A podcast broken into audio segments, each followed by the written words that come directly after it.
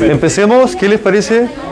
Vamos. Yo quiero que se saque la mascarilla nomás, pero ya no Oiga, ¿se puso las Sí, pues sí.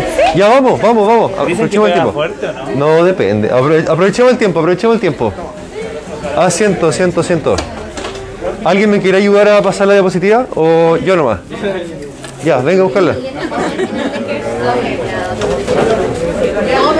Ya, vamos viendo. Eh, habíamos quedado en el complejo de ataque a la membrana, ¿cierto? ¿Se acuerdan? Quedamos en el complejo de ataque a la membrana. Muy bien. ¿Qué consistía en qué cosa? Que habían dos tipos de. Causa poros gigantes. Bien, vamos, bien. Causa poros gigantes en la membrana celular. ¿Qué más? ¿Qué, pero eh, eh, elaboremos un poquito más, elaboremos un poquito más. ¿De dónde viene el complejo de ataque a la membrana? De proteínas. De proteínas. ¿Qué proteínas? ¿Cuáles eran esas proteínas? Una buena pregunta. ¿Anticuerpo? La C3. Algo nos suena con la C3, ¿cierto? Algo nos suena conocido la C3. La C3 convertasa, muy bien. ¿Qué es lo que, qué es lo que recordamos de esa, de esa serie de proteínas? ¿Cómo se llamaba el conjunto? La vía alternativa. Habían, eh, existían proteínas de fase aguda, ¿cierto? Muy bien, pero existían proteínas de fase aguda, muy bien, pero ¿estas eran de fase aguda? No, no, no, tenía, tenían otro origen, ¿cierto? Correspondían a, otra, a otro sistema. ¿Cómo se llamaba este sistema de proteínas que estaban presentes en el plasma y que se activaban ante un... el complejo? El complemento, sí, el complemento. eh, es como el complemento del sistema inmune. Eh, digamos, no tiene mucha ciencia. Eh, usted dijo el MAC, el com- complejo ataque a la membrana, es el resultado final de la activación de las proteínas del complemento. Bien, y que es, como lo señaló, no me acuerdo quién lo dijo, abre un poro gigante en la membrana de las células matando finalmente a la célula invasora, sea una bacteria grande, sea un parásito, sea una célula infectada, una célula tumoral, etcétera, etcétera, etcétera.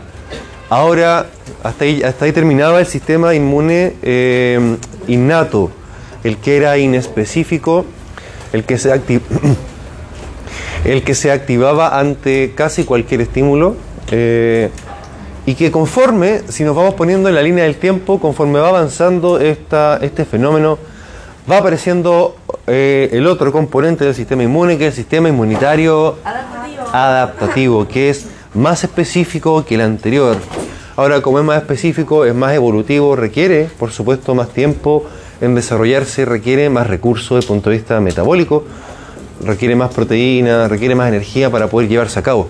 Porque finalmente nuestras células van a, van a fabricar un arma mucho más específica contra un patógeno o una célula tumoral, van a terminar por producir un anticuerpo que va a neutralizar específicamente esa célula mala eh, y no las otras.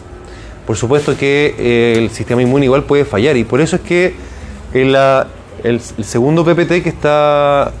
Ah, no sé si los puse en Canvas. El segundo PPT de inmuno. Pero se escucha mucho mejor. Sí, mucho mejor. Eh, el segundo PPT de Canvas, que no sé si lo puse de inmuno, eh, es de patología inmunitaria. Eh, puesto que el sistema inmune es un gran, gran sistema que da una gran cantidad de enfermedades que van a aprender mucho cuando vean medicina oral y vean lesiones intraorales porque pueden ser diagnósticas de enfermedades autoinmunes. Eh, así que partamos por el principio, como dicen. Vamos por parte, como dice el carnicero. Como ya sabemos, el sistema inmune adaptativo tiene mayor especificidad en su ataque, además de permitir responder más rápido ante reinfecciones por un germen conocido. Me permite fabricar un arma que después me va a servir más rápido ante la reaparición de, no sé, pues la tuberculosis o una neumonía o el coronavirus. La segunda vez que nos enfermamos dolía mucho menos que la primera, ¿cierto? Los que se enfermaron más de una vez. Eh, con la influenza, con la varicela, con la varicela, cuando uno es chiquitito le da la peste cristal y lo juntan con los demás niños que tuvieron peste para enfermarse de una, porque así más adelante la infección pasa mucho más rápido Tiene sentido, tiene sentido. Su estudio se separa en dos grandes componentes, la inmunidad celular y la inmunidad humoral. Les apuesto que de esto se acuerdan de enseñanza media pre- preuniversitario. Los, que los linfocitos T y los linfocitos B eran de la inmunidad celular o de la humoral. ¿Cuál era cuál? ¿Ah? De la celular eran los linfocitos T y los B eran de la humoral. ¿Y por qué era de la humoral? ¿Cómo está? ¿Cuál era la, la inmunidad humoral? ¿Por qué se llama humoral? ¿Se acuerdan que ocupamos la palabra humoral para definir algunas cositas? Era porque Algo que viajaba por la sangre, ¿cierto? Las hormonas son un mecanismo humoral, pero en este caso, ¿cuál puede ser el mecanismo humoral inmunológico que viaja por la sangre? Sí. ¿Qué cosa? ¿Qué, qué es lo que viaja? ¿Los glóbulos blancos? No, porque eso sería celular. Inmunoglobulina, los anticuerpos. Muy bien. Los anticuerpos. O sea, cuando ya hablamos de inmunidad humoral, estamos hablando de un linfocito B, de células plasmáticas también, que van liberando anticuerpos, que son las inmunoglobulinas, que las estuvimos mencionando la vez pasada, que eran varios tipos. ¿Cuáles eran los tipos de inmunoglobulina? Bien. A, E, D, M y D. ¿Cuál es la más inútil? la D. La de, no se sabe todavía qué es lo que hace, solo sabemos que está. Eh, vamos avanzando, por por favor, Javier. Inmunidad celular. Acá están los linfocitos que ya conocemos, sabemos varios. Eh, varias funciones, varias eh, atribuciones de los linfocitos. La síntesis de citoquinas proinflamatorias, en el caso del de, el linfocito CD4, el helper. Eh, sabemos que el linfocito CD8 es... Eh, deme la siguiente todo eso que ya hemos visto, ¿no? El CD8 es citolítico, está el NK, que también es un linfocito, pero se llama... El, NK es un linfocito citolítico, justamente. No es ninguno de estos dos, es otro, es el Natural Kill, Natural Killer. Eh, pero tenemos que agregar otro mecanismo importante de que ocurre para poder o responder a la pregunta de por qué los linfocitos atacan células extrañas y no las nuestras. ¿Qué sucede? ¿Por qué nuestro sistema inmune sabe a qué sí ataca y a qué no ataca? Porque reconoce ciertos receptores, ¿cierto? No, eran Los que se llaman ligando. ligando, ¿qué ligando? De los NK, ¿cierto? Los NK saben que eh, si entran en, tienen un ligando eh, que es inhibidor, ¿cierto? Que se junta con una molécula. ¿La receptor de histocompatibilidad? Sí, muy bien, las moléculas de histocompatibilidad son las que permiten identificar la credencial, ¿no? De la célula que dice esta célula es normal. No es ¿Cómo se llama esa estructura que? MHC, molécula de histocompatibilidad, que aparece nuevamente en este proceso, donde, déjame la siguiente por fin. Aquí, está picando aquí, Eh, aquí aparece un proceso muy importante de selección de los linfocitos. Gracias a este, esta selección de linfocitos que ocurre en el timo, cuando somos chiquititos, porque luego se atrofia el timo, ¿cierto? ¿Dónde está el timo? ¿Dónde se encuentra el timo? Sí, está detrásito del esternón. Un poquito hacia el cuello, pero después se va atrofiando hasta que desaparece. Igual que las amígdalas, las amígdalas palatinas, ¿cierto? Van desapareciendo con la edad. Son tejidos linfoides. Entonces, eh, desde la médula ósea migran. eh, voy a poner abajito a la derecha hay un. No, no, no. Voy atrás. Hagámosle, mire, hagámosle zoom. Demos zoom.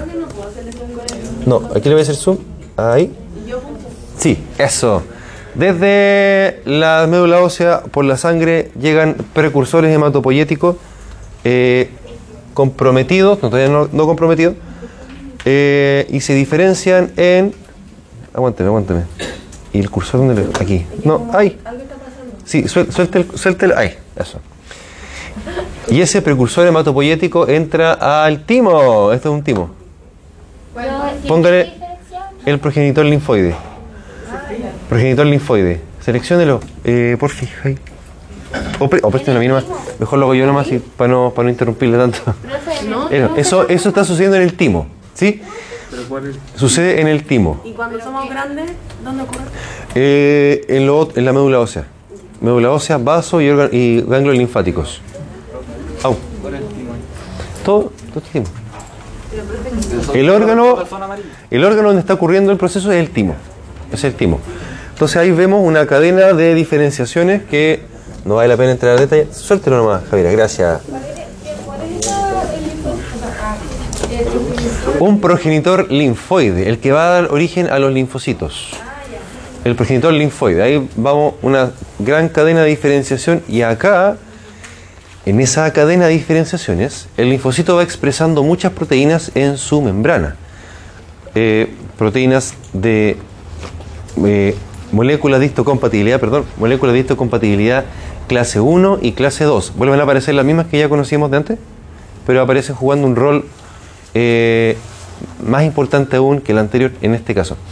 En ese proceso de diferenciación, entonces, como está codificado en nuestros propios genes, esas proteínas, empiezan a aparecer esas proteínas en la membrana citoplasmática de los linfocitos. ¿Y qué sucede? Hay todo, todo un sistema de células del timo, células epiteliales, que tienen ligandos para eh, que interactúan con las moléculas de histocompatibilidad clase 1 y clase 2 de los linfocitos. Entonces, ¿qué sucede? Esta es como una especie de control de calidad, como una especie de selección, una, una PSU.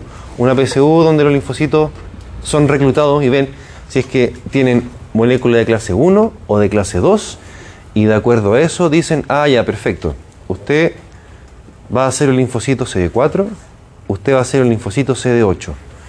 Y si llega alguno que no tiene ninguna de las dos expresadas en su, en su membrana, que sea reconocible, por supuesto, por la célula del timo, ¿qué va a suceder?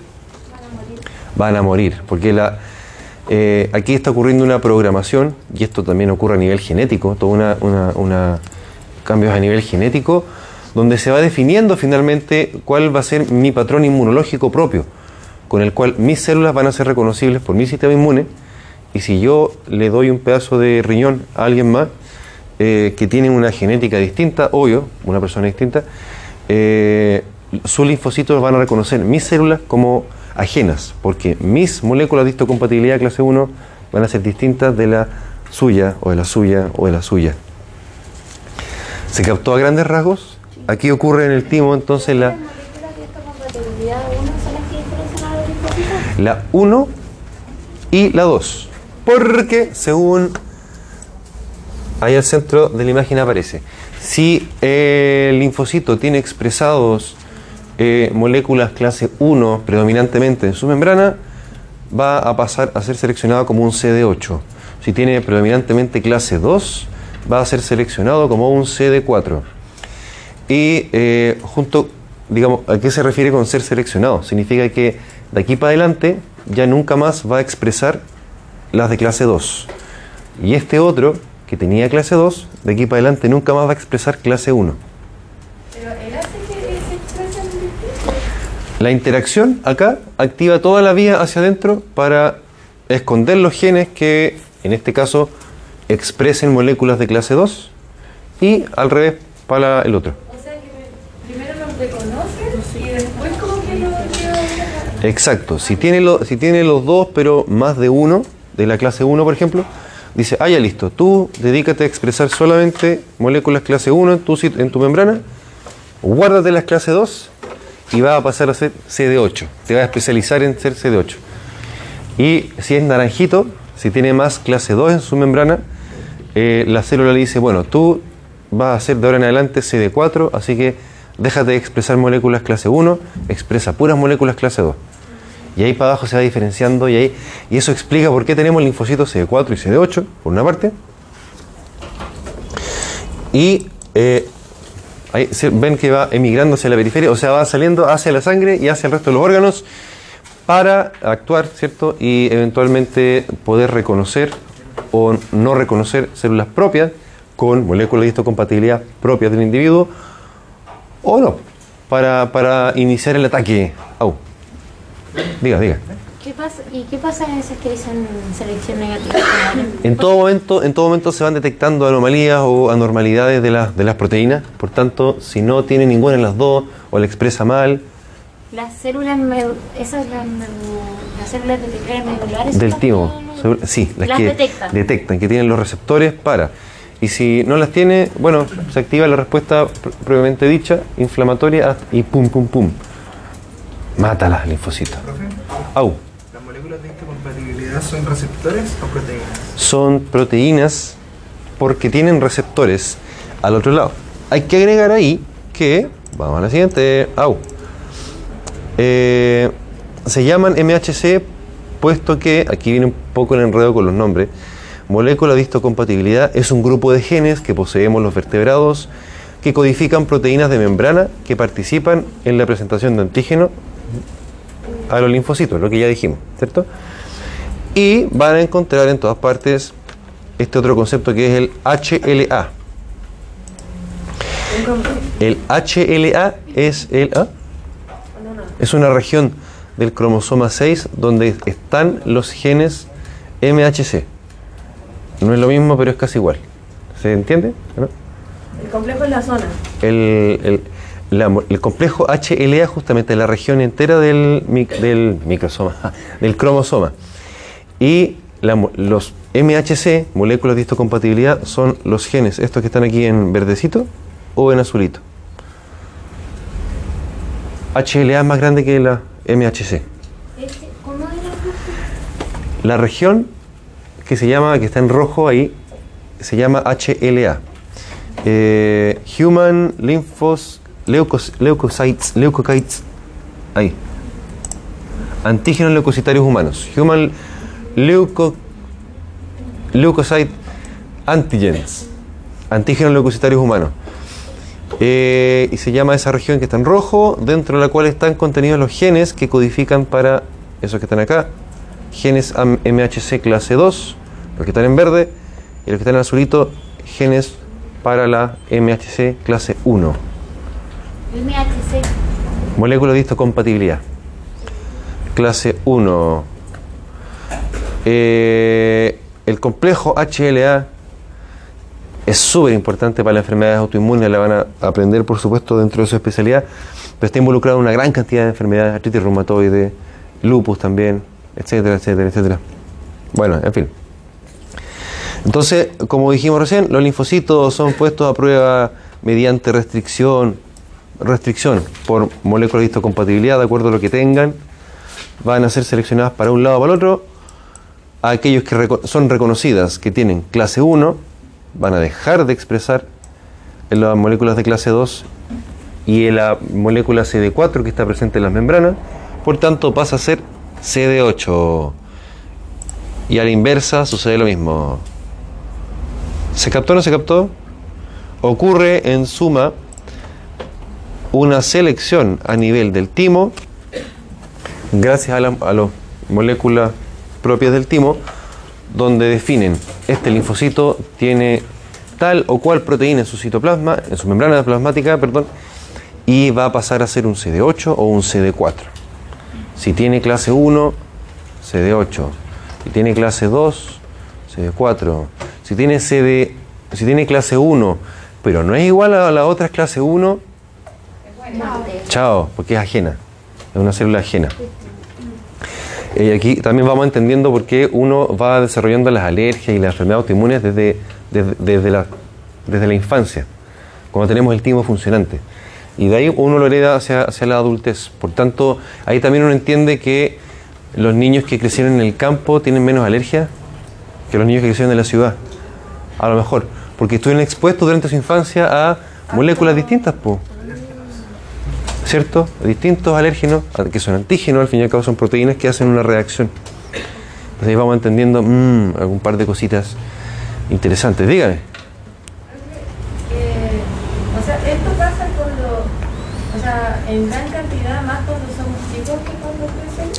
Sí, igual va ocurriendo, pero en, en los otros tejidos eh, no tímicos, ganglios, bazo y médula ósea. A usted. Javiera, por favor, sigamos. Hágale clic nomás, hágale clic. ¿No le funciona? No importa, no importa. Ahí vamos. Y eso, ya eso con la primera, con el primer PPT. Hagamos una mini pausa. Mientras que pongo el otro. Au, no todavía no. Au, diga. Bien, vamos a el segundo PPT. Vamos a ir avanzando por, en razón del tiempo. Aquí tenemos que ver patología inmunitaria, enfermedad del sistema inmune.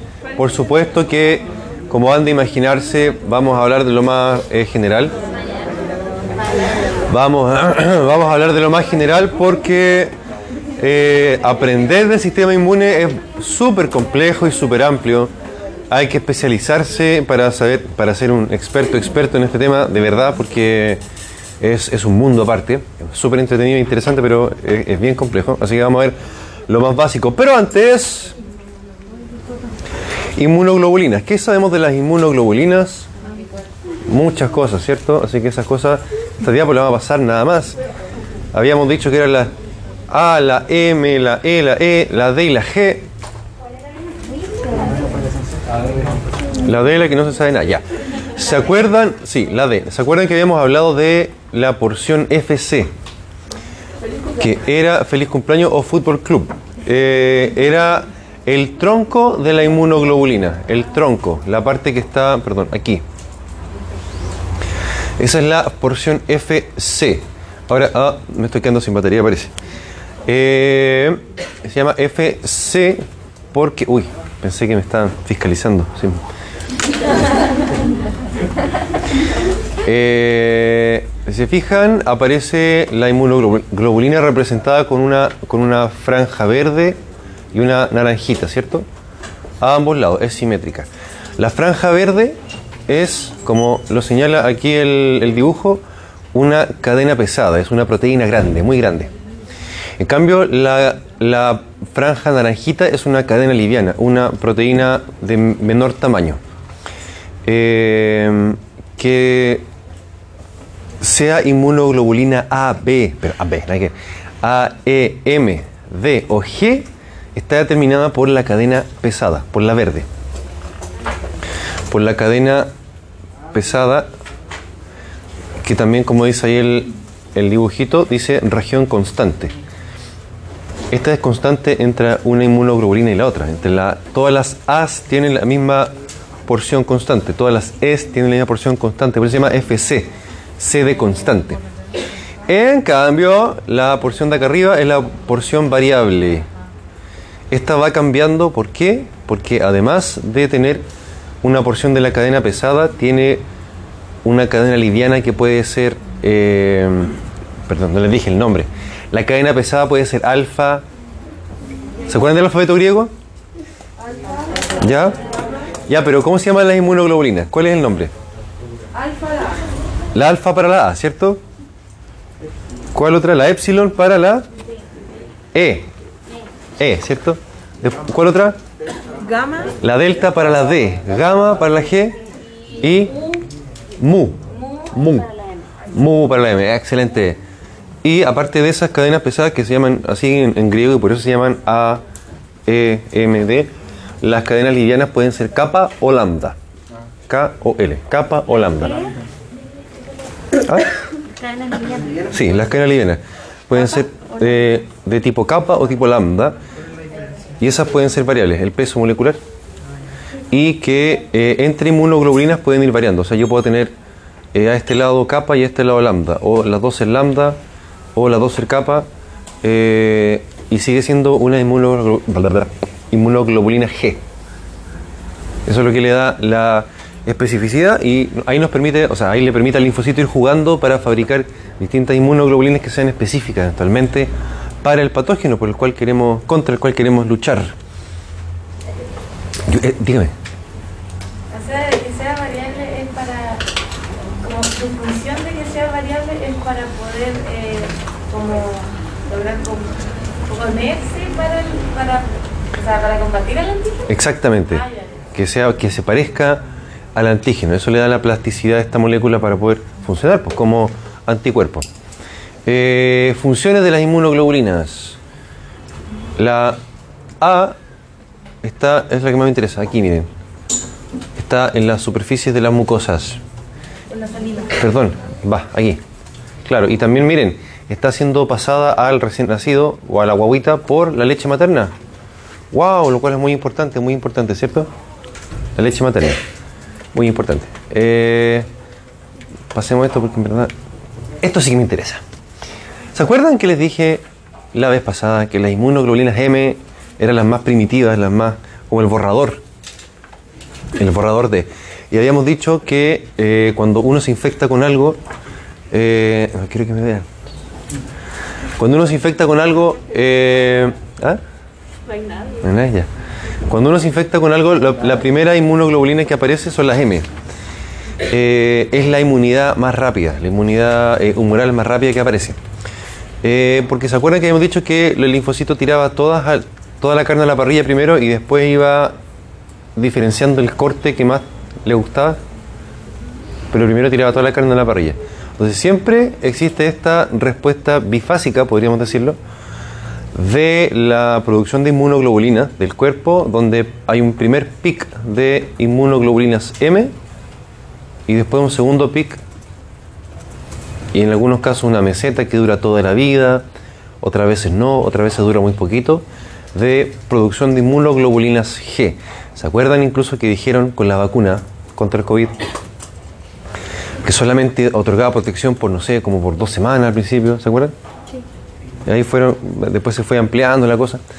Tiene que ver con justamente si se descubre o no descubre que las inmunoglobulinas G producidas por eh, el cuerpo contra algún patógeno cualquiera se mantiene o no se mantiene en el tiempo. Eventualmente esta inmunidad puede desaparecer. Como nos pasa, por ejemplo, con la vacuna antihepatitis B, que es la que se tienen que colocar ustedes antes de entrar a la clínica. ¿Pero es que da muchos síntomas esa vacuna? Nada. El brazo se siente pesado, pero nada más. Sin brazo. No, pero nada más. Yo me la tuve que poner antes de entrar al, al- al internado también. Sí, es- no, nada especial, nada especial. Entonces, eso, pues si yo les pregunto, por ejemplo, en el certamen, ¿cuál es el primer pic de inmunoglobulinas que ocurre? Bien, no hay que olvidarlo nunca. Y después viene la G, Y después viene la G. ¿Ah? Cuando viene una infección viene la G. Exacto, y eso permite eh, tener la inmunidad de memoria. Cuando me vuelvo a infectar por coronavirus, por hepatitis B, por lo que sea, soy más efectivo en sobrevivirla. Por eso decimos que todos andan con la idea de que si no me dio coronavirus la primera vez, después no me va a dar. La verdad es que sí, igual me puede dar, pero va a ser mucho menos grave, o debería ser mucho menos grave por esto. Por la presencia de el anticuerpo de memoria. Al tiro, ya está, ya está codificado, ya lo tenemos, así que va a ser mejor. Au. Usted dijo que la inmunoglobulina M eran 5 inmunoglobulinas G. Sí. Pero ¿cómo se forma la inmunoglo- inmunoglobulina M antes que la G si solo tiene mismo? Usted ha dicho que estas se fabricaban antes. sí. Se fabrican antes, pero no son las mismas. Tiene cadenas mu Ah, y la otra tiene cadena gamma. Ah, Ahí está la diferencia. ahí está la Sí, no son la misma. Son misma- parecidas, pero no Sí, iguales. exactamente, sí. Era, era para entenderlo. Era para entenderlo. Bien, excelente. Eh, veamos, presentación de antígeno. Ya, déjenme hacer memoria, ¿qué es lo que tenía que decirle acá? Eh, dice, para concretar la presentación de antígenos y desencadenar la respuesta humoral, deben ocurrir todas esas cosas, ¿cierto? Procesamiento y presentación de antígenos. Ya lo sabemos un poco, ¿no? Reconocimiento de antígenos por los linfocitos. También lo sabemos un poco. Activación de los linfocitos, también lo conocemos. Cuando se libera citoquinas proinflamatorias, el T-helper, el macrófago M1. Ataque e inactivación del antígeno. Ahí termina el proceso eh, inmunitario. Déjenme hacer memoria. Ah, ya. Eh, esto es lo mismo que vimos antes. po. El macrófago llega, se come a la bacteria en este caso. Se la come. Macrófago se activa. Le da rabia por haberse encontrado con este intruso. Y eh, usa su molécula de histocompatibilidad tipo 2. ¿Qué pasó? Le da rabia. Y le- le- activa sus superpoderes. Oh, Ah.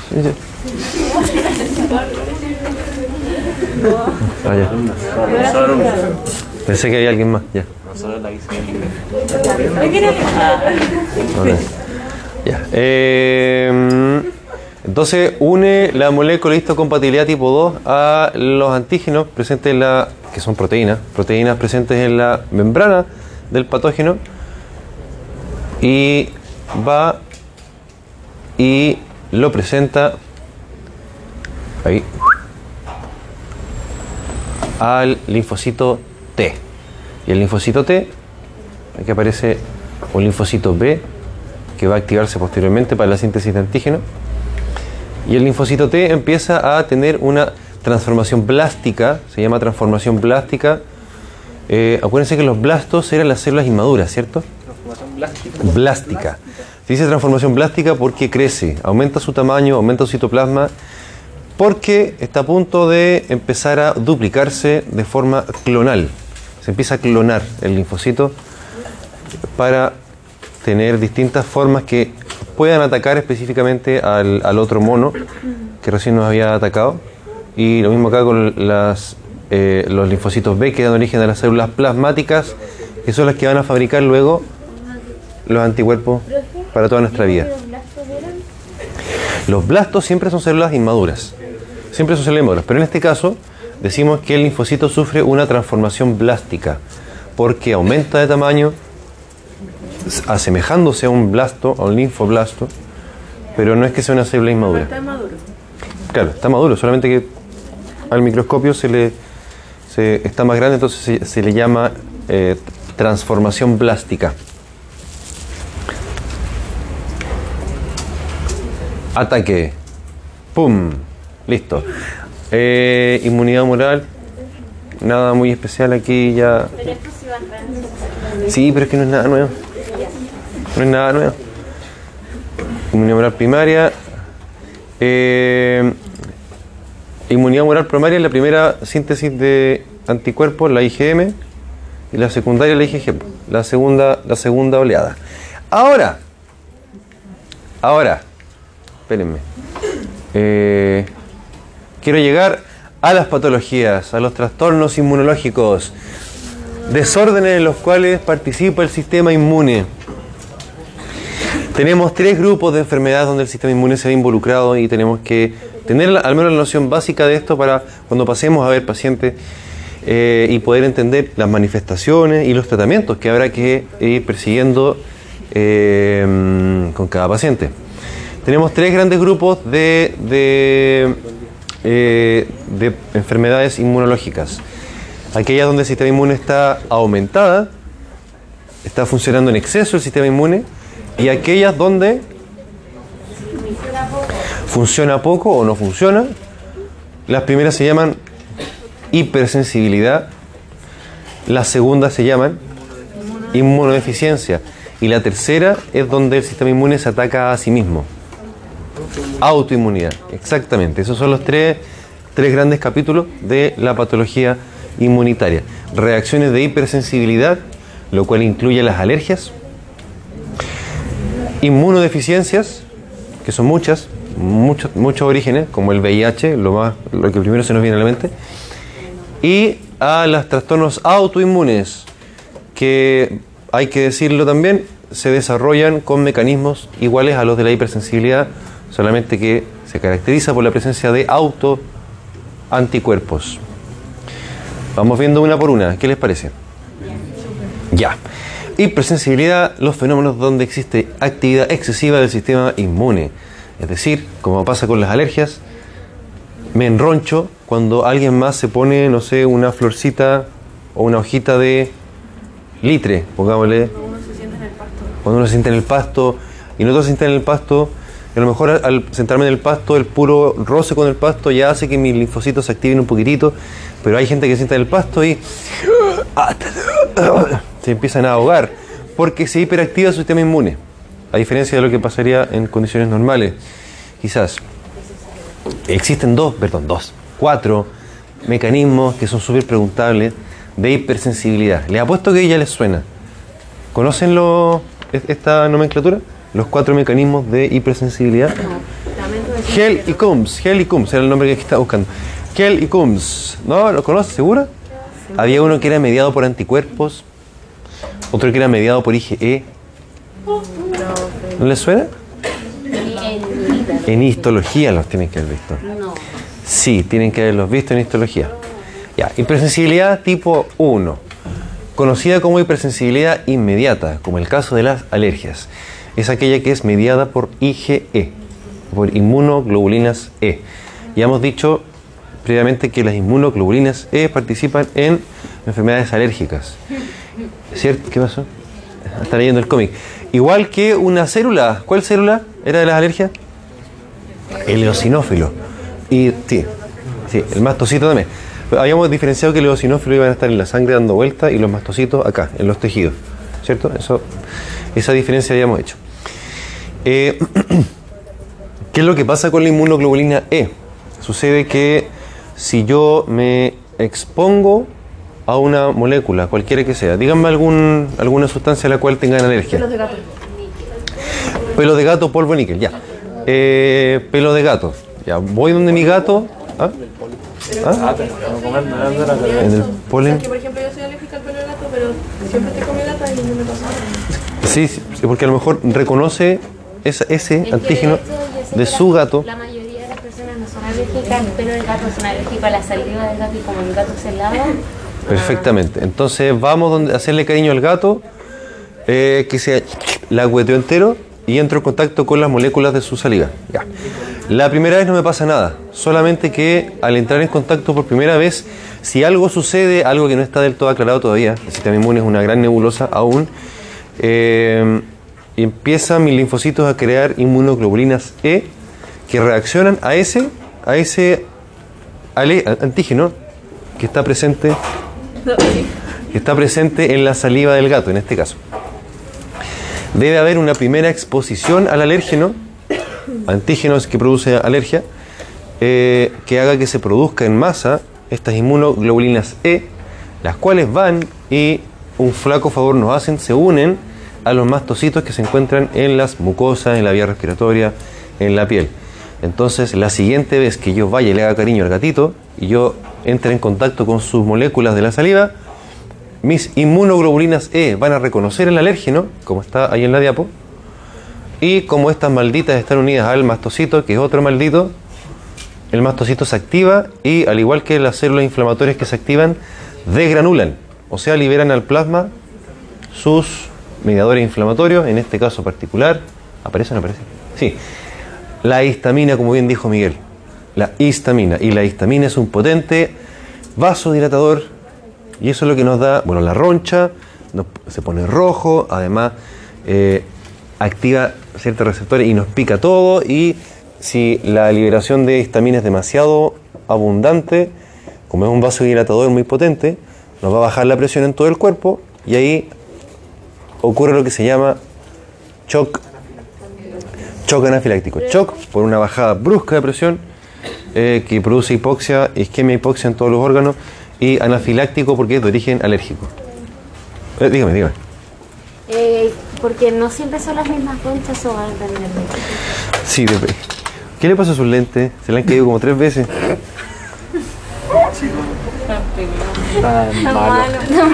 Bu. Uy.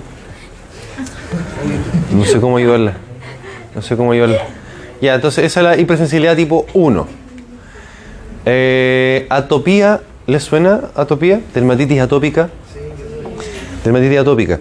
Eh, en este caso, la atopía es una reacc- son reacciones de hipersensibilidad tipo 1, pero, pero no son adquiridas como las otras alergias, sino que eh, van eh, transmitiéndose de generación en generación por la genética y están íntimamente relacionadas también con otras enfermedades, particularmente con la famosa asma.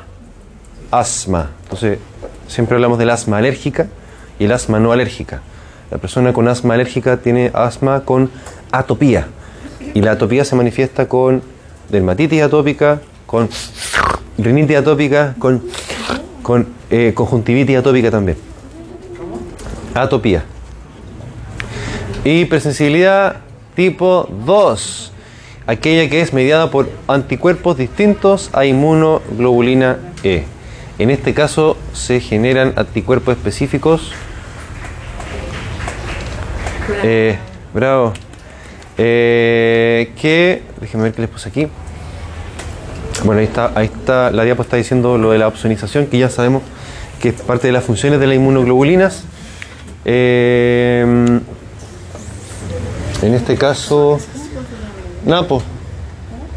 No, no me acuerdo qué más tenía que decirle. Se crea un anticuerpo distinto a la inmunoglobulina E que está dirigido contra una eh, o- otra célula eh, y eso genera una reacción anómala, una reacción patológica, no una reacción defensiva. Como ejemplo, como cuál. Eso es lo que no me puedo acordar. No, me- no le voy a mentir. No le voy a mentir. ¿Miastenia? Eh, no, no, la miastenia gravis es otra cosa. Es una enfermedad autoinmune. Es una enfermedad autoinmune. Alergia tipo 2 de la hipersensibilidad. Eh, claro, pero es una eh, autoinmunológica. ¿Se acuerdan que les dije que los autoinmunes tenían mecanismos de hipersensibilidad también? Pero no puedo acordarme de alguna eh, que no sea autoinmune. Pero dejémoslo en esa. No, porque la alergia son inmunoglobulina E. ¿Qué quería decir? E. En esta que existen anticuerpos. Enfermedad de Graves. No, porque también es autoinmune. En la, miren, en la hipersensibilidad tipo 2 lo que sucede es una hiper- hipersecreción de anticuerpos inmunoglobulinas que no son tipo E, son tipo G. Son inmunoglobulinas G. Eh, y acá todos los ejemplos que puse en la diapo son autoinmunes. Son autoinmunológicas. La enfermedad de Graves-Basedow, que es la de la tiroides. Eh, déjeme hacer memoria. Sí, sí puede ser con las transfusiones. Eh, y también puede, ahí no me suena, no sé, ahí no sé, le, mentiría, le mentiría si le dijera cualquier cosa. Eh, pero el, el problema, el problema está en la producción de anticuerpos, de inmunoglobulinas, que son distintas de las tipo 1 que son E y además son distintas de las tipo 3, donde son enfermedades que se desarrollan por depósito de inmunocomplejos. De inmunocomplejos. ¿Qué es lo que implica esto? que el inmunocomplejo es el conjunto del antígeno, la proteína eh, extraña, con el anticuerpo, la inmunoglobulina. El conjunto, exactamente, el inmunocomplejo. O sea, se deposita toda la proteína, todo el material, por ejemplo, hay algunas nefropatías donde en la nefrona, en el glomérulo, ¿se acuerdan de eso, cierto? hay glomerulonefritis que son de origen autoinmune, donde se crea un autoanticuerpo que ataca alguna proteína que está presente en el plasma y ese complejo se deposita en la nefrona, en el glomérulo y la destruye y la inflama y se genera la glomerulonefritis por inmunocomplejos. Es como el conjunto entre el antígeno y el anticuerpo. Exactamente. Se depositan en una parte Claro, y exactamente. empiezan a actuar ahí. Y puede haber- haber enfermedades de la piel, enfermedades renales, enfermedades pulmonares también, por depósito de inmunocomplejos. Depósito de inmunocomplejos. En este caso, eh, fíjense que aquí también está apareció nuestro amigo el complemento. Se activa el complemento. Y la hipersensibilidad tipo 4 es mediada por linfocitos citotóxicos. Es hipersensibilidad retardada. Algunas alergias a materiales, a metales, por ejemplo, son hipersensibilidad retardada. O sea, me coloco la pulsera de, no sé, al níquel Linfocitos CD4. y se me inflama. Sí, no, eh, CD4 son helpers, citolíticos. Sí, C8. ¿Por qué aparece en CD4? Ah, sí, porque el CD4 al activarse estimula el proceso inflamatorio igual. Y a, la- a los dos días después, supongamos, me aparece la inflamación, una dermatitis mediada por eh, el linfocito, una por hipersensibilidad retardada, eh, donde en vez de existir un antígeno que hace que se fabriquen inmunoglobulinas E, que hace que se degranulen los mastocitos, hace que lleguen linfocitos T, CD4, y activan el proceso inflamatorio en la zona con todo lo que ya sabemos. Inflamación. Ya, sí, ya, pero ¿qué, qué pasa? po? ¿Qué, qué? Inflamación. Bueno, primero hay una respuesta de los vasos sanguíneos. Ya, ya, a celular, ya. Eventos vasculares y eventos celulares. Eh, ya, todo lo que ya sabemos. La idea es que vayamos. Granulomas, tuberculosis, sífilis, treponemas pallidum, etcétera, amiloidosis. Esa es la tabla resumen de la tabla resumen de las cuatro tipos de hipersensibilidad. Sí, sí. Porque no sabía nada de alérgica y me tuvieron los parches una semana. Se llama test de parche y después lo Sí. mismo porque la reacción alérgica se reacciona. Hay algunas que van a aparecer al tiro. ¿Cuáles aparecían al tiro? ¿Por qué no puse la mascarilla? ¿Cuáles aparecían al tiro de las reacciones? Ya me las ya sé. ¿La, ¿Cuáles? La E. La E. Ese es como el video de la señora que llama. Me recordó. ¿Ha visto a la maruja? ¿Han visto el video de la maruja? Una que llama a un concurso, un video antiguo así, de una española que llama a un concurso. Después lo ponemos. Eh, la E. Y le dice, ¿cuál es el, cu- cu- elige una respuesta, la E.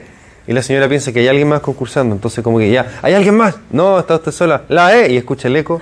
Y ahí la pobre animadora se vuelve loca, la pobrecita. Muéstralo. De ahí lo vamos a ver. Eh, la inmunoglobulina E, la primera, la más rápida, ¿cierto? Hipersensibilidad tipo E. La E3. La, ¿Cuál era donde se depositaban inmunocomplejos? La 3. La 3, exactamente. Va como de más, más sencillo a más complejo. La última, la 4, ¿cómo era? Y se llama, se llama hipersensibilidad retardada, así se llama. Usted va al dermatólogo y le dice, Doc, tengo una eh, reacción por hipersensibilidad retardada, va a quedar peinado para atrás. Eh, ¿Y la 2 cuál era? ¿La 2 cuál era? Todo menos esta. Todo menos E, ya. Mediada por anticuerpo. Nada más. Hipersensibilidad mediada por anticuerpo. Hiperreacción. Era por las transfusiones de sangre y la eritromentosa Ya. que produce por el Qué, bueno, qué bueno que busque, qué bueno, qué bueno que complemente.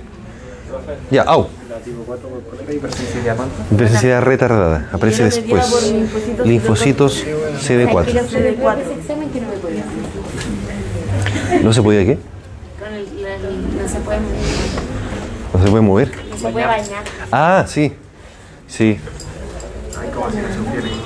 Oh, qué pesado. A ver, de autoinmunidad, ¿qué les, qué les puedo decir? Em, Tengo más fotos, ¿no? No. ¿Se acuerdan? ¿Se acuerdan que en el timo van pasando cosas donde se seleccionan linfocitos? Dicen, usted, usted linfocito tiene la molécula, es reconocible, no es reconocible. Eh, en algún punto del camino eh, empieza a fallar la- el reconocimiento de, de esos antígenos propios que tenemos en las, prote- en las membranas de, de las células y empiezan a ser reconocidos como eh, enemigos. Nuestro propio sistema inmune empieza a fallar en la tolerancia de determinados antígenos. No se sabe muy bien cuáles. No, siempre son temas que están en estudio, por lo menos en la actualidad se ha ido avanzando harto. Cuando yo estudié, si me le preguntaban dónde se originaban las patologías autoinmunes, generalmente las respuestas siempre son las mismas. Y es que hay varias teorías. La teoría genética, que hay algo que se, se transmite por los genes, la teoría hormonal, que nace de que las enfermedades autoinmunes suelen ser más frecuentes en mujeres y en edades jóvenes y que se exacerban con el embarazo y que algunas veces desaparecen con la, con la menopausia. Entonces, a partir de esa observación se dice, probablemente hay un componente hormonal en las enfermedades autoinmunes. Está el componente también ambiental, donde eh, se ha observado que hay personas que viven en cier- ciertos entornos, en la ciudad por ejemplo, eh, hacen enfermedades que las personas que viven en zonas rurales no la tienen. O sea, por ejemplo, las ale- ale- alergias que nosotros aquí tenemos, pero si uno se va a vivir al campo, desaparece. Es maravilloso.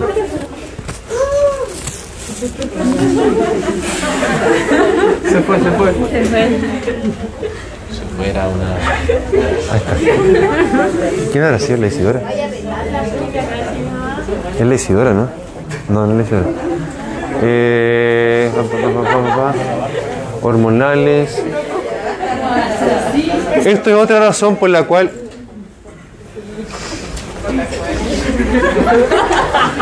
Esta es otra razón por la cual se podemos decir que las personas que vivimos en la ciudad tenemos más enfermedades autoinmunes, o sea, que explicaría por qué. Eh, si bien igual es engañoso, porque si, si yo estoy en la ciudad y estoy en mi universidad o en mi hospital, tengo más acceso a hacerle examen a las personas que viven en la ciudad. Entonces a lo mejor también uno encuentra más enfermedades en la ciudad que en el campo porque en verdad podemos medir más en la ciudad que en el campo. También es un, también es un posible sesgo que uno siempre debe tener presente. Hay que ser críticos, ¿cierto? Maravilloso. Eh, el estrés, el estrés también, también podría jugar un rol en la activación del sistema inmune. Ahí aparecen las moléculas de HLA. ¿Qué cosa? De activación. El estrés podría activar la autoinmunidad. Y de hecho se ve, supongamos, en las personas que tienen psoriasis. Psoriasis, ¿conocen la psoriasis? Una enfermedad autoinmune de la piel. ¿Se han fijado que cuando están estresados?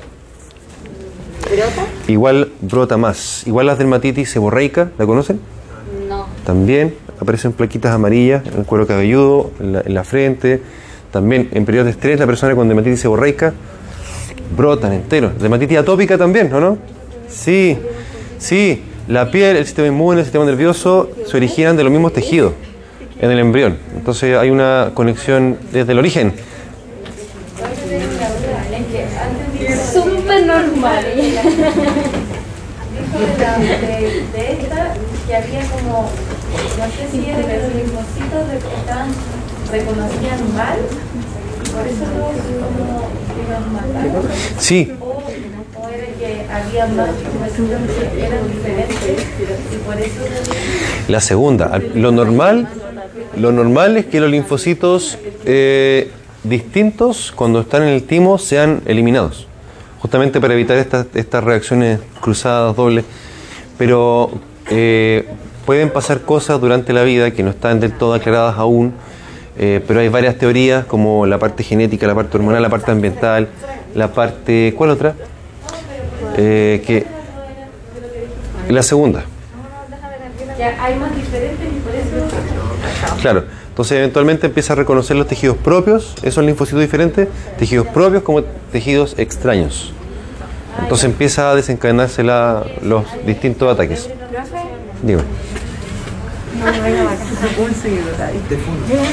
Digo, Ah, cuando estaba estresada me salieron como unas puntitas aquí en las manos que cuando uno no estaba dolían era muy chiquitito. ¿Ya? Y fui al doctor y me dijo que era por el Pero eso tiene como relación con, con esto o era como no, probablemente más bien eh, reactivo, pero no, no inmunológico, sino que eh, más, más de la piel, de la piel en sí, pero no inmunológico. ¿Te da alergia cuando te estresas? Pero igual es una reacción pues, de, de estrés. ¿Hay alergia? Hagamos el QR. Son con décimos. Sí, es con décima.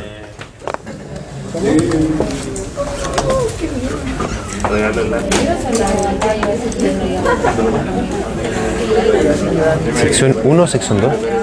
Sección 1 o 2. 1.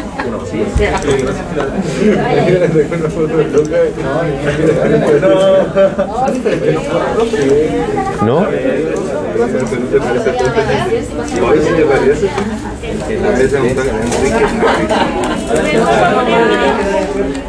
Ay, de veras. Ya. Eh,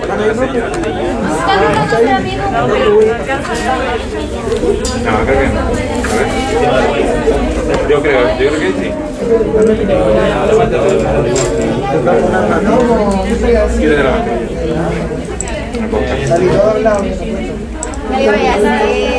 No la internacional.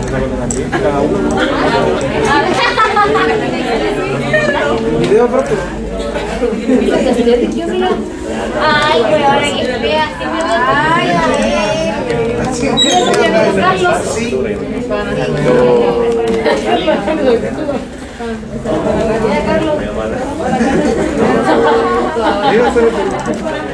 Sale en 900.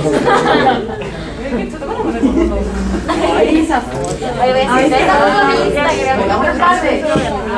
Ay, Dash. Buenas tardes. Hola, buenas tardes. Dígame. Dígame usted. ¿Eh? ¿Cuál es su nombre? Ahí es que como está la tele no lo oigo. ¿Cómo se la de la tele? ¿Qué quería? No, ¿qué, qué quiere usted que la llamamos para concursar? ¿Eh? ¿Cuál es su nombre? ¿El número? ¿El nombre? Dolores Cachero. Dolores, ¿de dónde me llama? Dolores. Sí. ¿De dónde me llama? De aquí de Orihuela.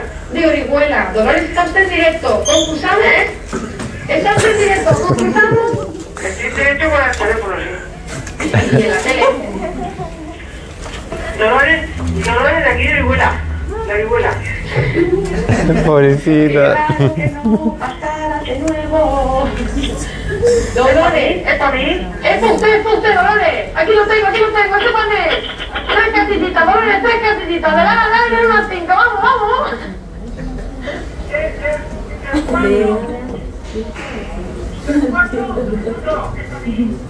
¿Y cómo le llamo yo 4-2? Va súper retrasado el audio de la tele. Dolores. El 4-3 no puede ser. Y se está hablando con la tele. Se puso a la Para atrás. Para atrás. Vaya usted para atrás, Dolores. Le ordeno que te vaya al teléfono. Le ordeno que te vaya usted al teléfono, Dolores. Bueno, pues 4-1. 4-1. 4-1. Es una letra y un número. ¿Cómo? Una letra y un número, Dolores. Yo no oigo lo que dice. ¿Qué baja usted el volumen de la tele? No ponga ya. 4-1.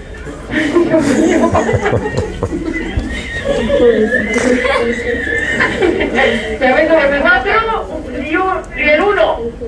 Que no, que uno aquí y uno ahí. ¿Cuatro, dos? No. ¿Cuatro? La L, la L.